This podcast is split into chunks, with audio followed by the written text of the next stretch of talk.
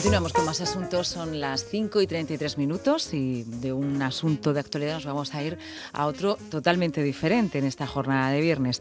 Nos acompaña Javier Tortosa, él es responsable del Departamento de Comercio Interior y Creación de Empresas de la Cámara de Comercio de Murcia. Vamos a hablar de, comercio y, de un asunto que nos, nos preocupa, ¿no? y es el, el pequeño comercio como eje central, dinamizador de las ciudades, dinamizador también de los barrios. Hablamos también de todas esas personas que que, día a día pues levantan su persiana, pero con ese gesto no solamente con un fin lucrativo último, sino que además pues hacen que las ciudades sean ciudades, no sean solamente escaparates vacíos. Este fin de semana hay un interesante eh, simposium, un interesante foro que con el queremos hablar, conocer y luego también saber, bueno, en qué van a, a beneficiar en esa dinamización también de los comerciantes. Buenas tardes. Hola, ¿qué tal? Buenas tardes. Muchas preguntas en una, lo mejor. Sí, vamos, por orden mejor. Sí, por orden, venga. Pues hablamos un poco del, Congreso. Bueno, pues Murcia Soft Forum es eh, un foro, un, quiere ser un punto de encuentro, como tú bien decías, para ese pequeño comercio, ese comercio de proximidad urbano, que no tiene los medios que quizá puede tener una gran empresa o, unas o las grandes cadenas o, o las multinacionales para profesionalizar su gestión.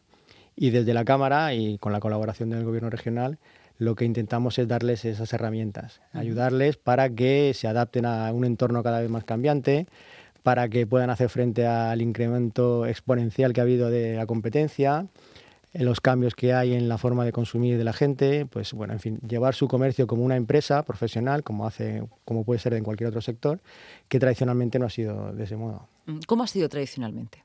Bueno, eh, eh, tradicionalmente había menos competencia que había ahora. Quizá el, tener una buena ubicación ya te garantizaba unas ventas mínimas, simplemente teniendo un buen producto que fuese colocable, pues acababas vendiéndolo. Hoy en día eso ya no es así. Hoy en día hay una competencia brutal, tanto física como a través de la, de la red, con lo cual un comercio lo que tiene que hacer es preocuparse, pues entre otras cosas, por conseguir clientes. Eh, quizá, como te decía antes, no tenía, que, no tenía esa preocupación es un sector donde la formación eh, bueno, pues no ha sido demasiado brillante, no se han preocupado, entre otras cosas, porque no tienen necesidad de ello, pero desde unos años para acá sí, entonces bueno, se encuentran un poco perdidos, se encuentran un poco dando vueltas para ver cómo se pueden adaptar a la realidad nueva y ahí es donde nosotros intentamos echarles un cable.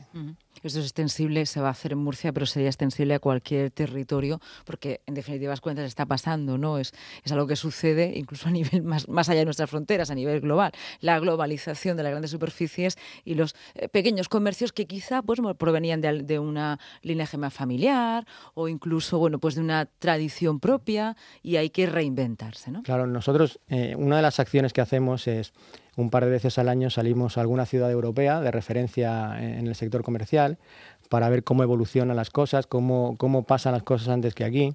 Hace poco estuvimos en Berlín, y lo digo al hilo de lo que tú comentabas, eh, en Berlín estuvimos hace 10 años y era una ciudad con un comercio muy, muy particular, muy característico. Todavía no se había producido la homogeneización de, que, hay hoy, que da igual, vas a las calles principales y te da igual que estés en Madrid, en Barcelona, en Berlín o en Londres, porque son las mismas enseñas, son las mismas, los mismos escaparates y la misma arquitectura.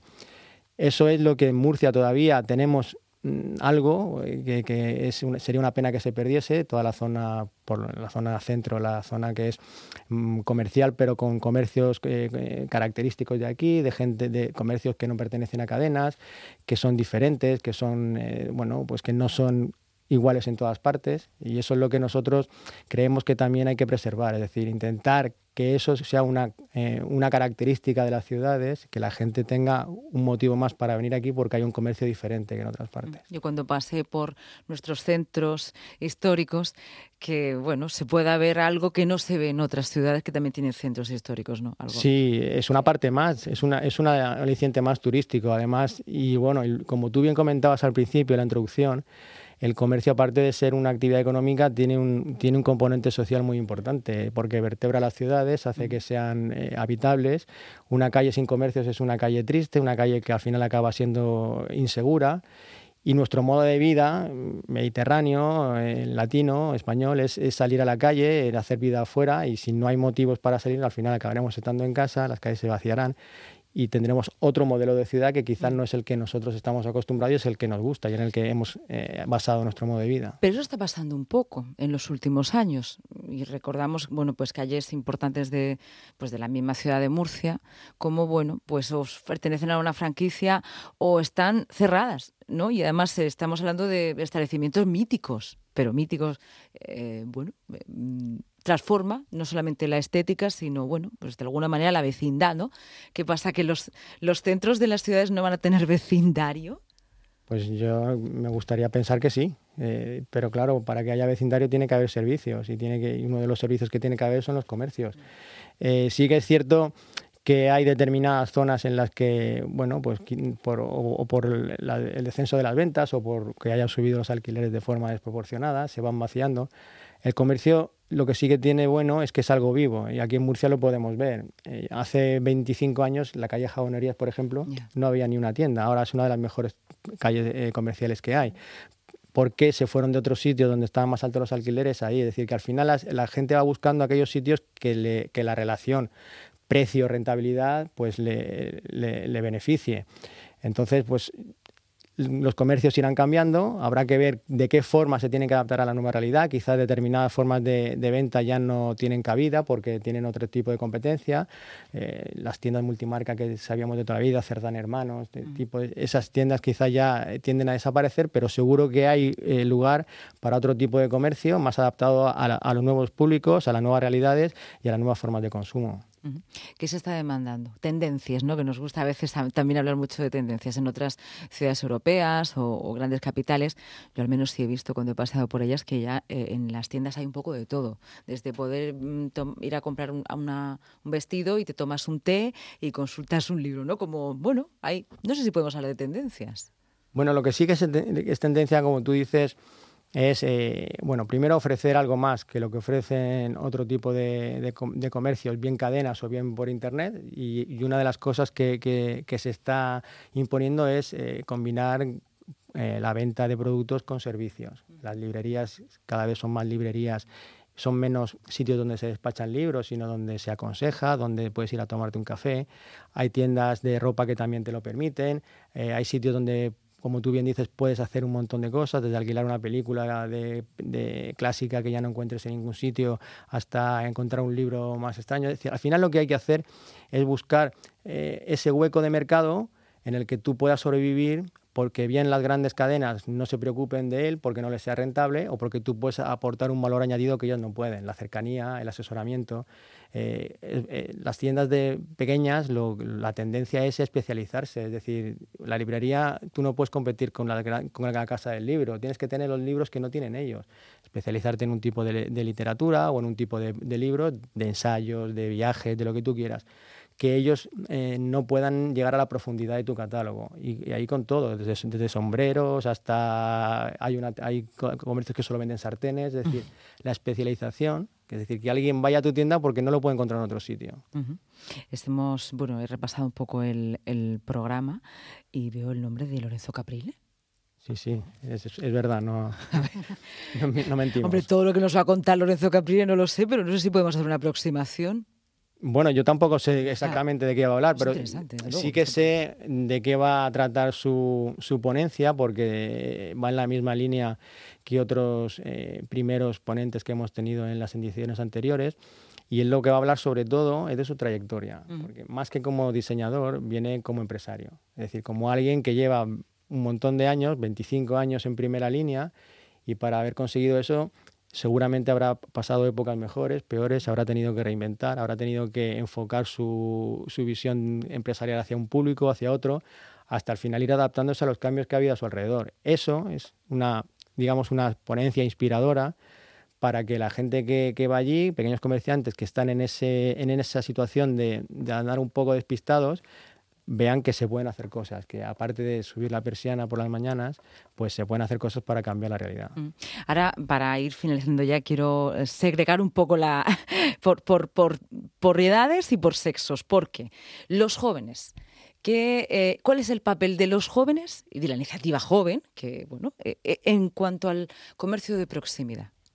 Pues nosotros tenemos la, la intención de que juegue un papel fundamental. Pensamos que una de, una de las claves para que el comercio de proximidad siga jugando un papel importante es la incorporación de, nuevas generaciones, con una visión más global, más empresarial, con nuevas ideas, eh, que eso no quiere decir que lo tradicional tenga que desaparecer, pero un impulso eh, que, que, la gente vea, la gente joven vea el comercio como una, una opción más de, desarrollo profesional, que quizás antes era un poco un sector refugio. La gente a lo mejor abría una tienda porque no tenía otra cosa y, no se preocupaba mucho en hacer un buen plan de negocio, sino que montaba algo porque le gustaba eso. Bueno, me gustan los paraguas, pues vendo paraguas, pero no me preocupo si en Murcia hacen falta paraguas o no hacen falta paraguas, o hay más tiendas en la misma calle, o la gente que pasa por delante de mi tienda son los que realmente me van a comprar. Eso es profesionalizar la gestión. Y entonces esa visión de gente que, que, esté preparada y que tenga iniciativa, pensamos que es fundamental. Es decir, uno de los objetivos que nosotros pensamos que deben tener las instituciones es fomentar que la gente joven se incorpore al sector.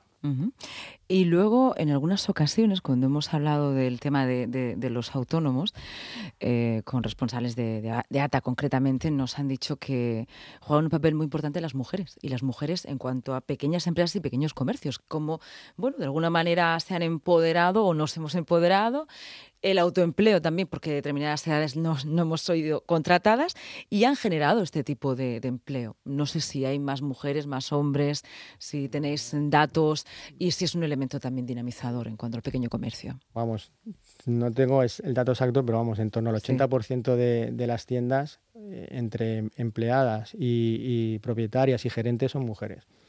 Eso es un dato que no tiene más que darte una vuelta por la calle. Nosotros aparte hacemos una serie de talleres de formación que vamos por todas las localidades y, es decir que estamos en contacto con ellos y la mayor parte son mujeres. Mm, la explicación, bueno, pues quizá tienen una mayor iniciativa, una mayor capacidad de, trato con el público. No lo sé muy bien eh, la razón cuál es, pero sí que es cierto que en el sector comercial reinan las mujeres. Bueno, bueno. No, es, muy bueno. está muy bien, está muy bien. No digo como algo negativo, al contrario. Sí, sí. Bueno, ¿alguna recomendación para mañana para ir ya cerrando la entrevista? Javier. Bueno, mañana que, cojan fuerzas porque es el domingo. Es el domingo, perdón. perdón. Eh, la, recomendación es que vengan con ganas de aprender y de pasar un, día mm, eh, distendido, fuera de sus obligaciones. Si es posible que el, Internet no porque vamos a estar continuamente en redes y, con, conectados, pero sí que el teléfono lo olviden por, un día, que intenten abrir su mente, que, aparte de ir a, ver las ponencias, eh, tienen una oportunidad de, de contactar con otra gente que tiene sus mismas necesidades, sus mismas inquietudes y que eso es un, un valor añadido también de este tipo de, eventos, con lo cual que vengan con la mejor predisposición. Nosotros lo hemos preparado todo con, la máxima, con el máximo esfuerzo y el máximo cariño y esperamos que bueno, responderás a las expectativas. Bueno, pues el domingo, que es una, jornada que no tiene por qué ser de relax ni de preparación del lunes, sino de todo lo contrario, de preparación de una temporada.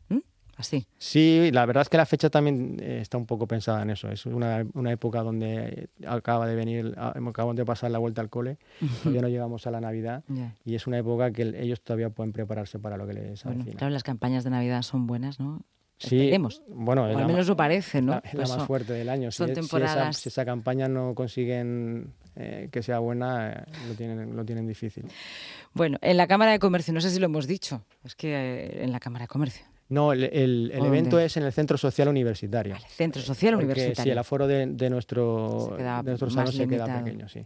Así que en, el campus de Espinardo, dentro del anillo de la Universidad de Murcia, el Centro Social Universitario estará indicado y ahí es donde va a ser el evento. Bueno, pues nada, el domingo a la universidad, que nos viene muy bien también por pasear un poquito por el campus. Muchísimas gracias, Javier Tortosa, por estar aquí un viernes por la tarde, preparando el fin de semana. Gracias a vosotros. Compraremos, si podemos, esperemos que sí. sí. Muchas gracias.